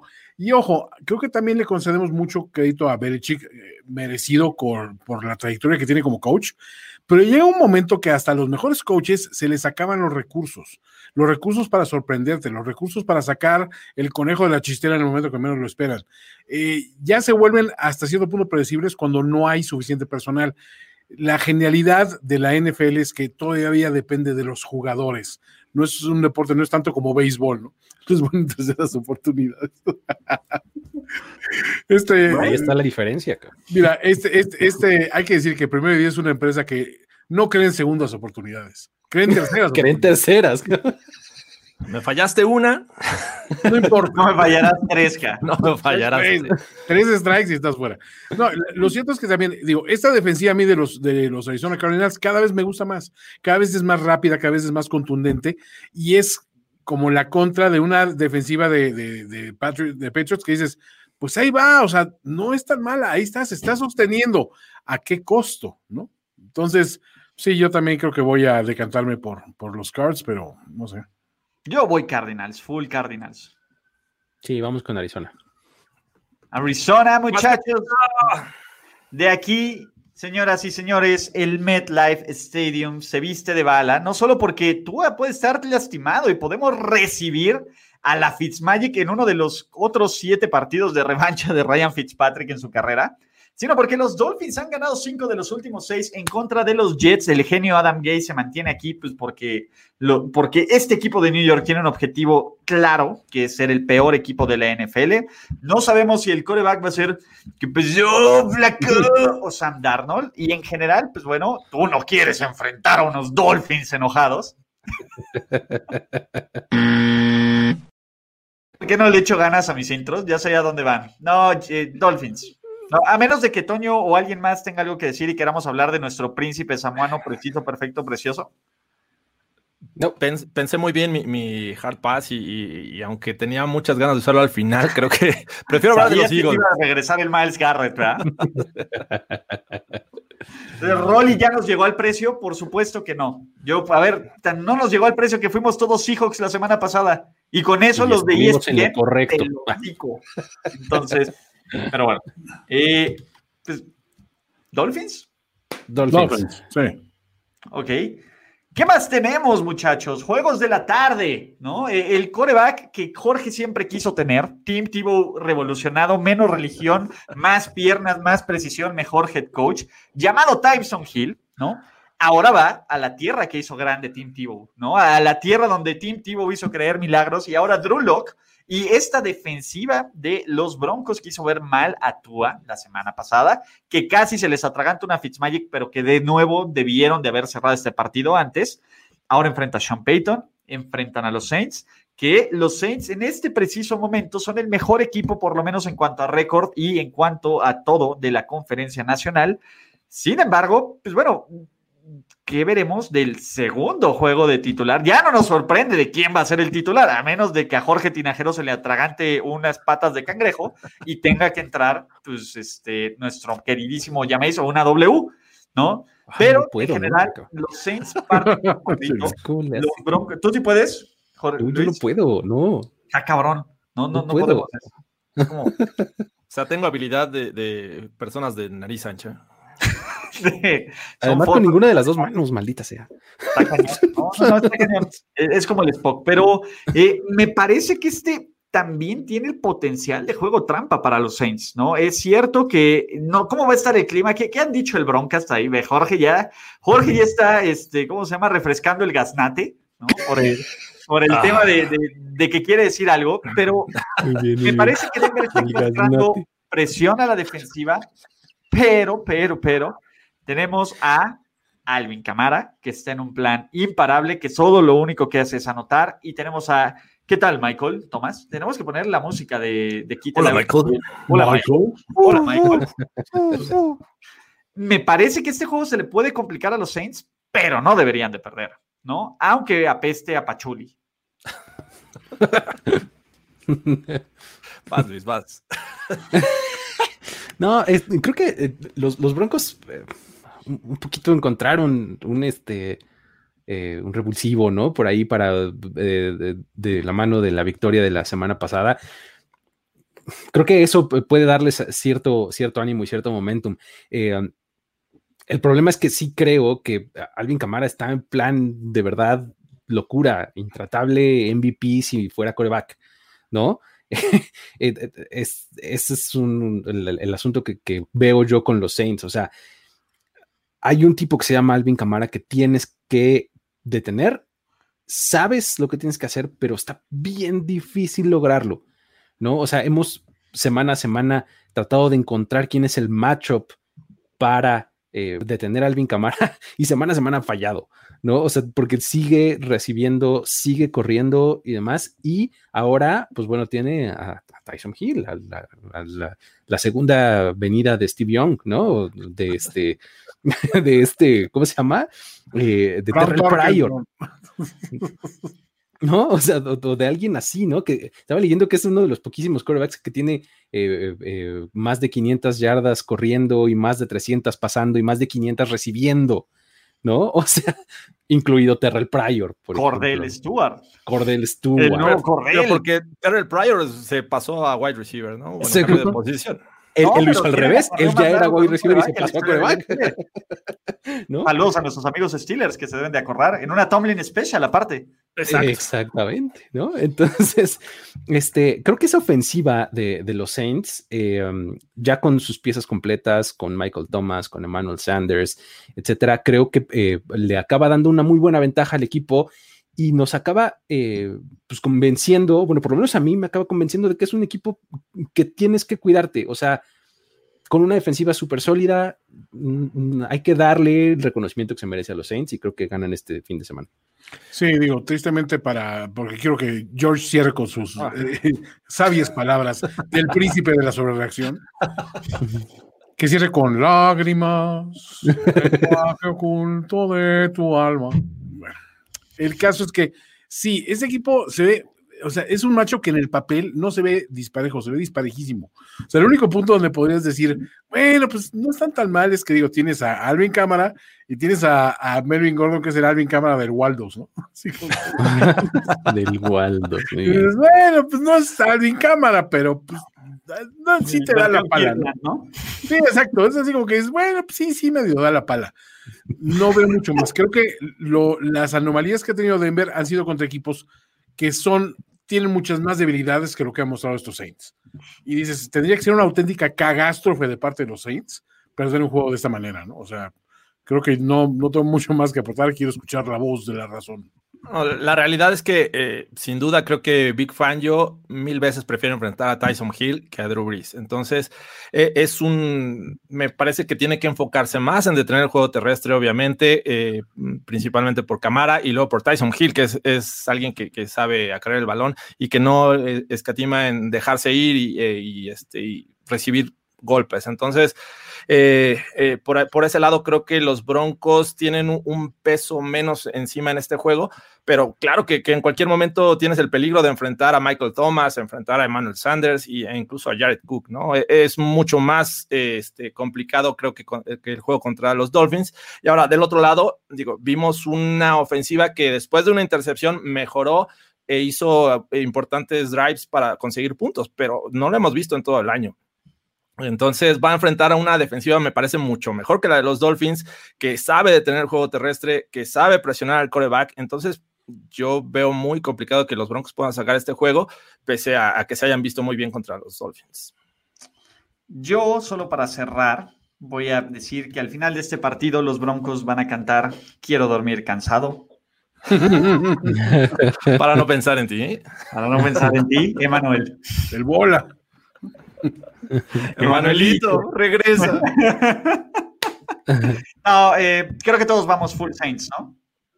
Sí. Full Saints.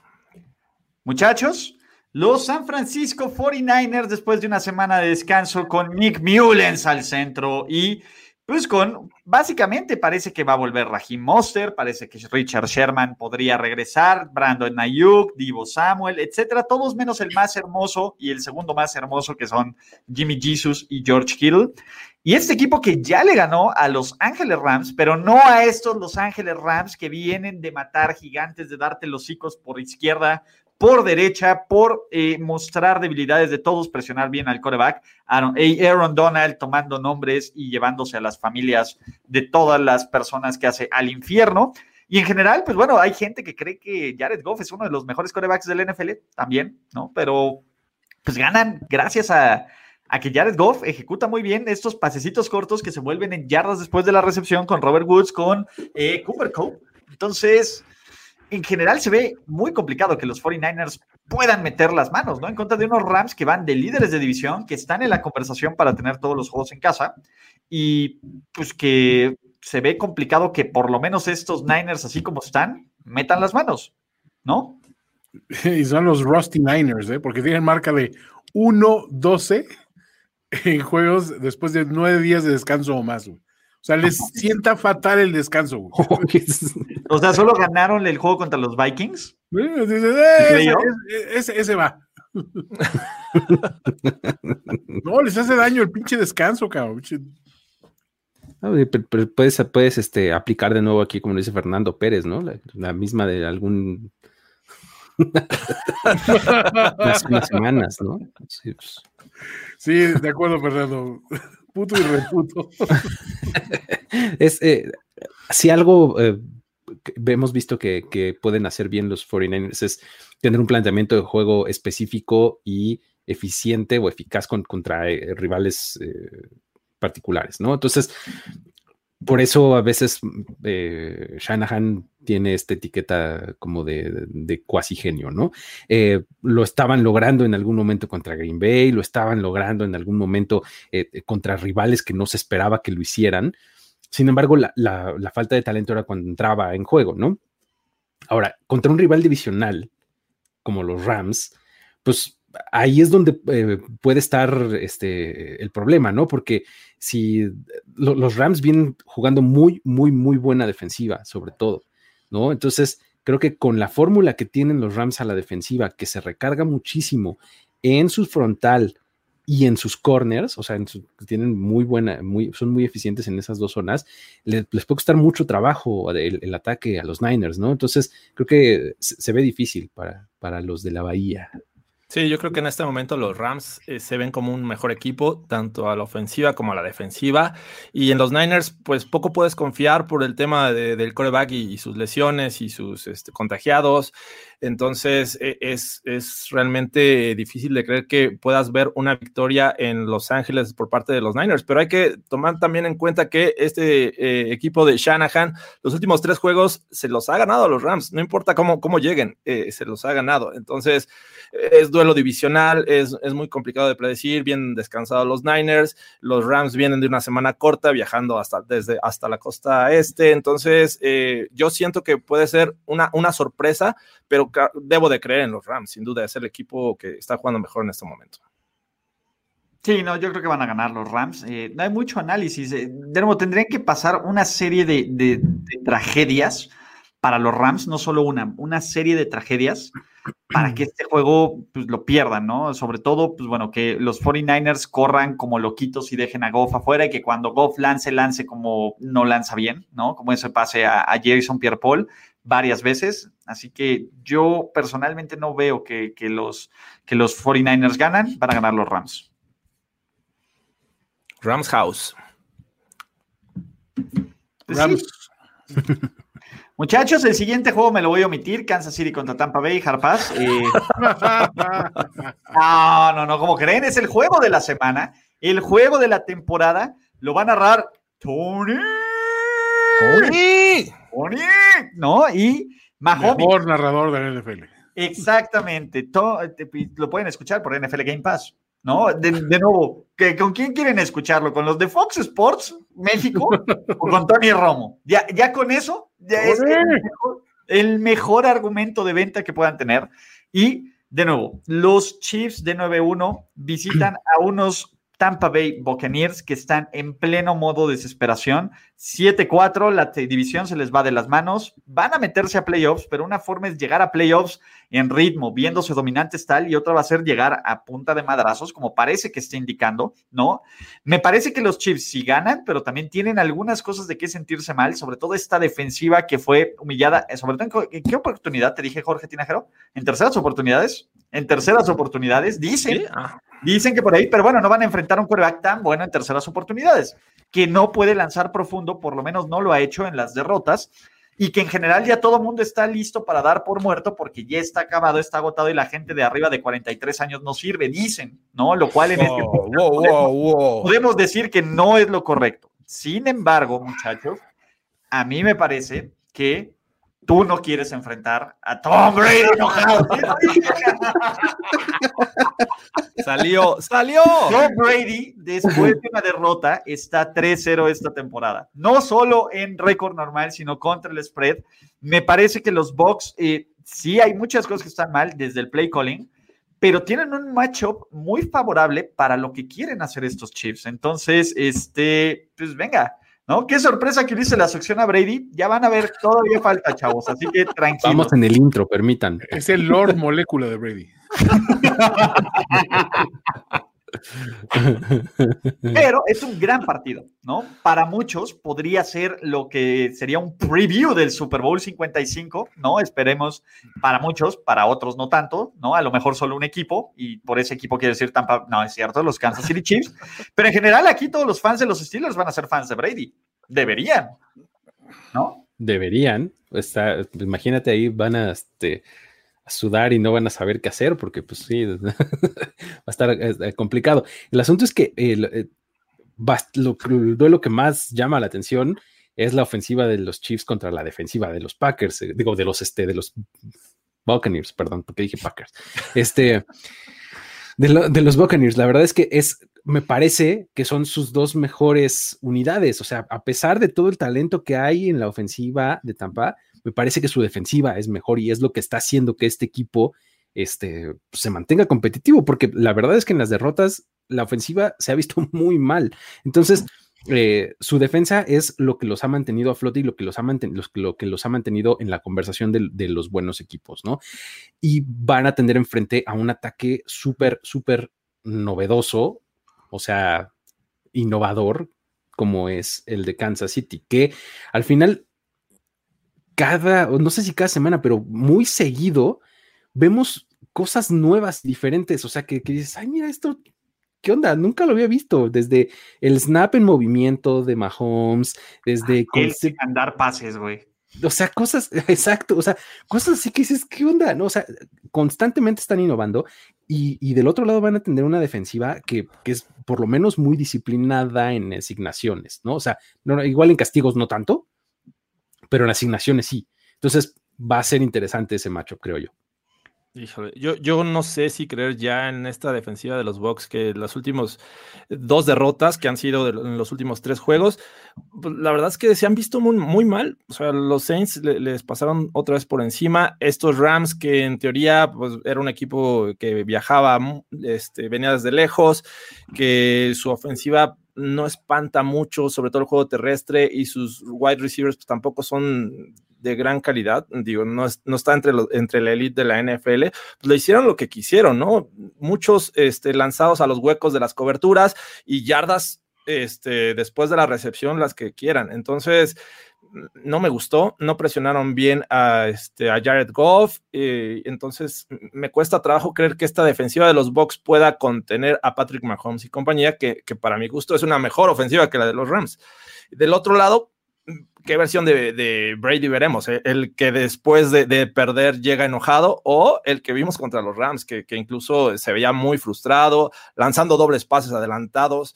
Eh, no sé, es, es, muy, muy, muy complicado ahorita creer en esta versión de los Bucks porque lo que veníamos manejando en un principio de temporada y que incluso con la llegada de Antonio Brown podía verse distinto y arrasador, pues no lo está haciendo. Entonces, sí, e, es, muy complicado ahorita. Yo, yo no me arriesgaría a apostar por unos Bucks este, como los estoy viendo jugar. Están recibiendo, o sea, están teniendo más armas a su disposición y parece que Brady, sin embargo, está teniendo cada vez un juego más bajo. Esta es una temporada de firsts para él. O sea, nunca había sido barrido en una división por un rival, ya lo fue. Ya lo vimos este, fracasando completa y absolutamente en una ofensiva de dos minutos, eh, lanzando una intercepción completamente a destiempo, muy absurda, sin tanta presión encima. O sea, estamos viendo a un, a un Tom Brady que sigue siendo Tom Brady, sigue siendo el güey que tiene un chingo de anillos y un chingo de respeto y un chingo de récords, pero es un güey que ya lo ves jugar y ya empieza a contemplar su propia mortalidad. O sea, sí le ves las reacciones y ya se dando cuenta de que ya no está pudiendo hacer las cosas que él creía poder hacer indefinidamente. Él llegó a este equipo diciendo, no, yo no vengo aquí por un año para retirarme, yo vengo aquí por el tiempo que sea necesario mientras yo pueda jugar. Yo que en su cabeza sí se creía esa, esa, esa, ese discurso de yo puedo jugar cuatro o cinco años perfectamente bien. Siento que ya lo está traicionando la edad, ya no está completando pases largos, es un hecho, está perdiendo toda la precisión en esos envíos que antes era como que una, una carta que sacaba y jugaba estratégicamente, ya no la tiene a su disposición. Tiene dos opciones, o reinventarse en el ocaso de su carrera, o de plano contemplar el decir, pues es que ya no soy el de antes y voy a intentar mantener las cosas así.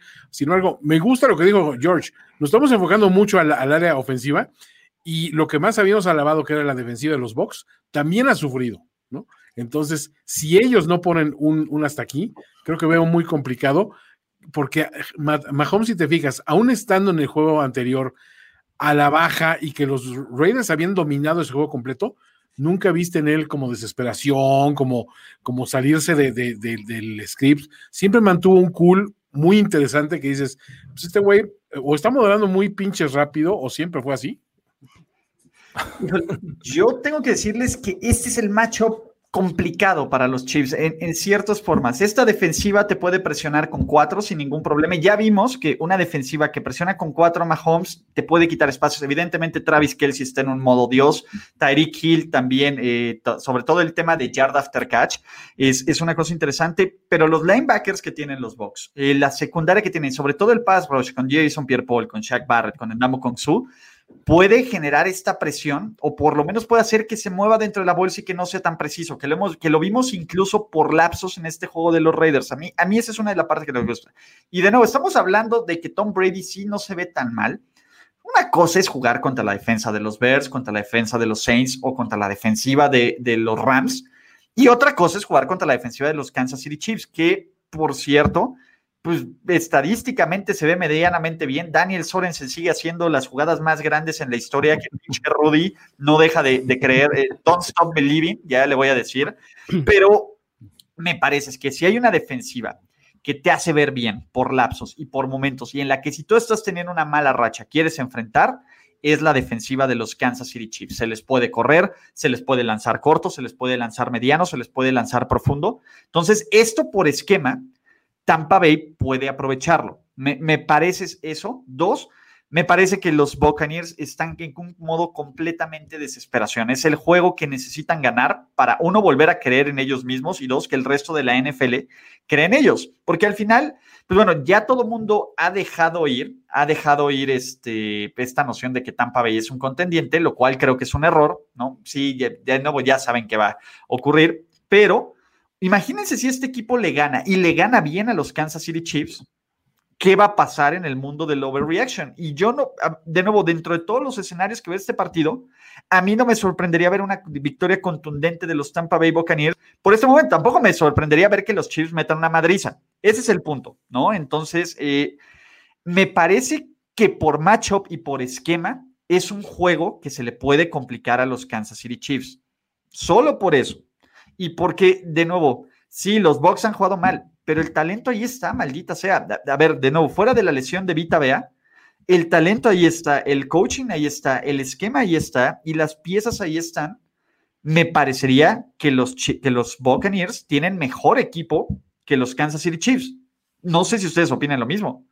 Por equipo. Entonces, debería de ganar el mejor equipo, que son los Tampa Bay Buccaneers, aunque tengan un peor récord en casa.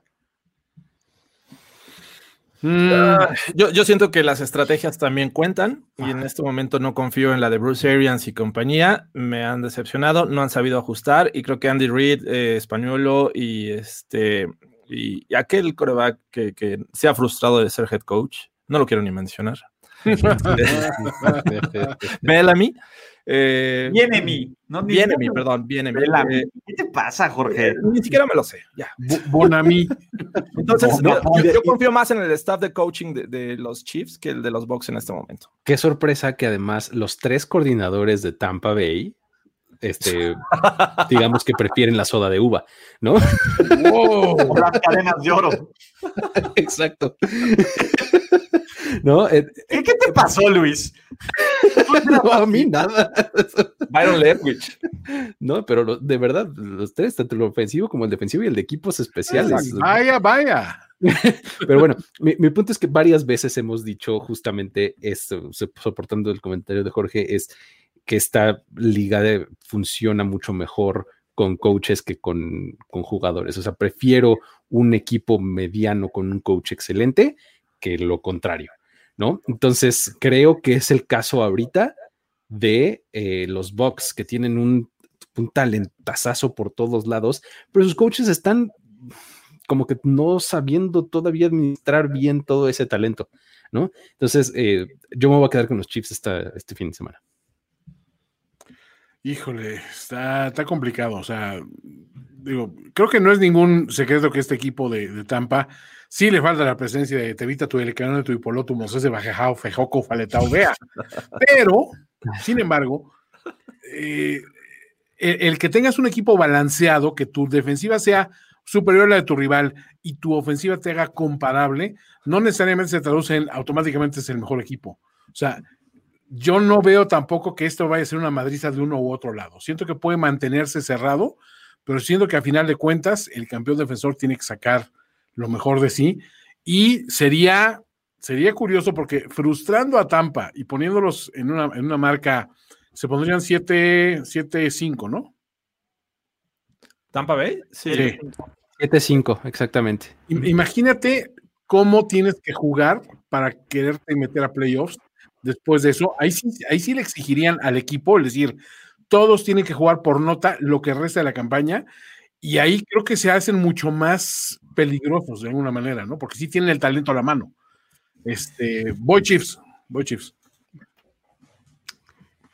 Aquí es cuando uno se pone a la, alza en la carrera de picks o sigue hundiendo al equipo primero y diez. Entonces, pues venga, no, no, pasa absolutamente nada, muchachos. Y nos quedan dos partidos. Ya llevamos un ratote en este streaming. Parece que ya hasta se va a acabar eso que, llaman como liguilla. Pero vámonos por fin, Sunday Night Football, porque miren, Odor ya también quiere hacer una aparición. Porque los Green Bay Packers reciben a los Chicago Bears, que, pues bueno, es una de las peores ofensivas de toda la NFL, que pues, Nick Foles básicamente está en su última oportunidad de demostrar que merece ser considerado coreback, ¿no? Ya, ya se le acabaron todos los créditos de destrozar al equipo de los New England Patriots en esta temporada mágica en el estadio de Minnesota. Y también, ¿lo puedo decir o no lo puedo decir? O alguien más, dígalo. ¿No quieren enfrentar a quién enojado? Ah. A un Aaron Rodgers. A un Aaron Rodgers enojado. en general, pues bueno, los Packers vienen de una frustrante derrota en donde todavía no sabemos, todavía no se ha encontrado el cadáver de Marqués Valdés Scanting, pero hay una búsqueda ahí de, de, que el principal sospechoso tiene State Farm, anuncia State Farm, pero me parece que Green Bay, no, aunque va en contra de una muy, muy buena defensiva, pues simplemente del otro lado no se ve cómo los Chicago Bears se mantengan en este partido. Por lo menos no este, en ese momento. Y, no sabes si va a ser eh, eh, Foles o Trubisky el, el quarterback, ¿no? Este, no es que vaya a ser gran diferencia desde mi punto de vista, pero este, le agrega a, la poca certeza que tienen los, los Bears eh, del lado de la ofensiva. Mientras ese equipo no tenga algo que ofrecer de ese lado del balón, va a ser muy complicado que le dé pelea a, prácticamente cualquier equipo, ¿no? Y más a un rival divisional como los Packers, que a pesar de que vienen sí de la derrota y vienen de haber jugado en tiempo extra y de sufrir y demás, al final creo que eh, tienen mejores, este, mejores cosas que ofrecer, ¿no? De los dos lados del balón, o sea, tienen una buena secundaria, tienen un buen pass rush, o sea, eh, y te pueden anotar muy fácil y muy rápido, ¿no? Entonces creo que eh, es, es, un macho poco favorable en este momento para los, para los Bears. Como lo era hace dos semanas contra los Jaguars, este, eso sin duda, ¿eh? y, que sufrieron por ganar. Ahora, es, la semana pasada iban con una cómoda ventaja de 14 puntos, eh, se dejan alcanzar, les se van a tiempo extra y ganan. Entonces, eh, digo, en teoría, sí, los Packers es un mejor equipo, pero también están en una situación crítica. Están a dos juegos nada más sobre los Bears y los van a enfrentar por primera vez en el año. Si esto se les llega a complicar a esta ocasión, se ponen los Bears a uno. Entonces es un tema complejo que, claro, no estoy diciendo que esto vaya a ocurrir porque realmente yo no pongo las manos eh, sobre el fuego por los, los Bears, que es un equipo sin ofensiva, pero la defensiva podría ser un estrago en una de esas y cambiar el rumbo de este partido. Entonces, yo no lo descarto. Es un juego que, de rivales que se odian, que van a dar todo para, este, meterle el pie al otro. Así es que eh, yo no estaría tan seguro de que los Packers eh, este, sean, lleven, se lleven una victoria cómoda. Eh, yo quiero preguntarles, ¿alguna vez han visto?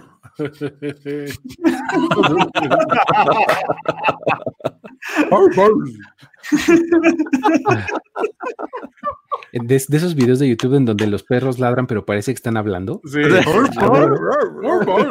Ah, Estar increíble, ¿no? Este, les quiero preguntar: ¿alguno de ustedes ha visto alguna vez a mi primo Marquís Valdés Cantling y a Nelson Agalor juntos al mismo tiempo? ahí lo dejamos. Ahí, ahí te los dejo. a ver, o sea, sí, en el papel se luce desigual y está el cliché de la clichepedia de Aaron Rodgers enojado y bla, bla, bla y todo. Y está la situación de que ni siquiera sabes con qué jugador van a salir, pero dices, de alguna manera, sí tienes que decantarte por el, equipo que es en el papel mejor en un juego divisional. Y, perdón, los, los Bears eran uno de mis equipos que yo decía, esos pueden tener un resurgimiento este año, si encuentran un poquito de constancia. La verdad es que no traían mucho, más allá de una ofensiva sólida y de un gran receptor en, Allen Robinson. No hay mucho más en este equipo, sinceramente. O sea, que nos perdone BDN, pero pues la verdad es que joder, tiene, tiene mejores manos que Valdez Cantling. Ay, sí, las patitas de Este, no, la, verdad es que ese equipo no me impresiona en nada, no me ha impresionado en nada. Y si bien eh, Matt LaFleur se ha ocupado en, perder algunos juegos de una manera anodina y estúpida, eh, pues creo que este no sería uno de ellos. Creo que este es uno donde realmente se tiene que emplear a fondo, ¿no? Sí, dos, dos, rápidos. Eh, lo único que hace muy, muy, muy mal Green Bay es eh, la defensiva terrestre. Sorpresa, güey, con Cordarrell Patterson, it's not gonna happen. sí, no, no, va a pasar. ya déjalo ir, Matt Nagy. La otra, Monsieur Matt LaFleur va 2-0 en contra de estos Chicago Bears y Aaron Rodgers creo que va a 1001 o algo así. Entonces, este, yo creo que tendrían que ganar los Packers sin mucho problema. Sí. Deberían. Sí, yo también voy con los Packers. Vamos. Por último, por último, muchachos, el duelo de un equipo líder de su división en este momento y otro que está peleando por un lugar a playoffs. Los Fly Eagles Fly, líderes en absoluto en este preciso momento de la NFC East, reciben a unos Seahawks que, de nuevo, si vienen de una victoria, pero que han jugado mal los últimos, sobre todo su candidato MVP, en el mes de noviembre no le ha ido tan bien. Sin embargo, pues bueno, regresa la defensa, regresó Carlos Dunlap y el pass rush mejoró. Jamal Adams, ojo, ¿sabían? Este es un dato que leí que, que estoy vuelto loco. Jason Pierre Paul tiene más intercepciones en su carrera que Jamal Adams. Sí. No mames. Lleva tres esta campaña, ¿no? Jason Pierre ¿no? Lleva dos o tres. Dos, tres. esta temporada, pero tiene tres en su carrera y Jamal Adams tiene dos. Es uno de estos datos que sí tuve que doble checar o triple checar. Jason Pierre Paul. Exactamente, Jason Pierre Paul. Él, le faltó la W, ¿no? siempre se come una W. Él lo tomó muy en serio. En un enfrentamiento contra los Bucks. La en general, eh, me parece que que bueno, güey, ¿qué pedo con Carson Wentz? ¿Será que veamos a Jalen Hurts? ¿No? Eh, básicamente ya le preguntaron hoy a, Doug Peterson que si pensaba hacer, y fue un contundentemente no, que ya saben qué ocurre en este, ¿cómo se llama? En lenguaje de head coach, cuando te afirman algo tan contundentemente, pues así dijeron que íbamos a, tener a Jameis. Entonces, ahí se las dejo de tarea. Y del otro lado, de nuevo, me parece que esto pinta para ser una masacre el lunes por la noche. tienes, eh, eh, en, el tema de, de, quarterbacks, es este, eh, tienes que irte por una de, dos rutas. O sea, si, piensas que tiene alguna clase de remedio lo que está pasando con, Carson Wentz, tienes que confiar en él y, y, y ir con él hasta el final, ¿no? Sin embargo, si volteas a ver tu división, ves que todos tienen tres ganados, estás en la cima y con, con una victoria este, te sigue separando y demás. Entonces, y piensas que lo de Wentz no tiene remedio, el momento de hacer el cambio es ya, ¿no? O sea, hagámoslo ahora porque ahora es cuando nos vamos a terminar de despegar, ¿no? O sea, a lo que me refiero es si en este partido le empieza a ir muy mal a Carson Wentz y para el segundo medio vemos a Hurst, creo que vamos a estar viendo un statement muy claro de los Eagles quieren encontrar la manera de eh, rescatar esto. De rescatar la temporada y de llevarse la división, ¿no? Porque así están las cosas en el este. Pero vamos a verlo en perspectiva, porque Doug Peterson esta temporada eh, no arriesgó y se fue por un empate. Entonces, se me hace muy inverosímil ver que arriesgue todo y vámonos con Jalen Hurts cuando todavía está eh, rescatable los playoffs. O sea, siento que no va por ahí. Estos Eagles sí son un mal equipo, pero también le han pegado mucho las lesiones, eh, una baja de juego de Carson Wentz, la defensiva de repente que era lo, bueno y lo podría mantener a flote, pues también ha tenido sus fallas.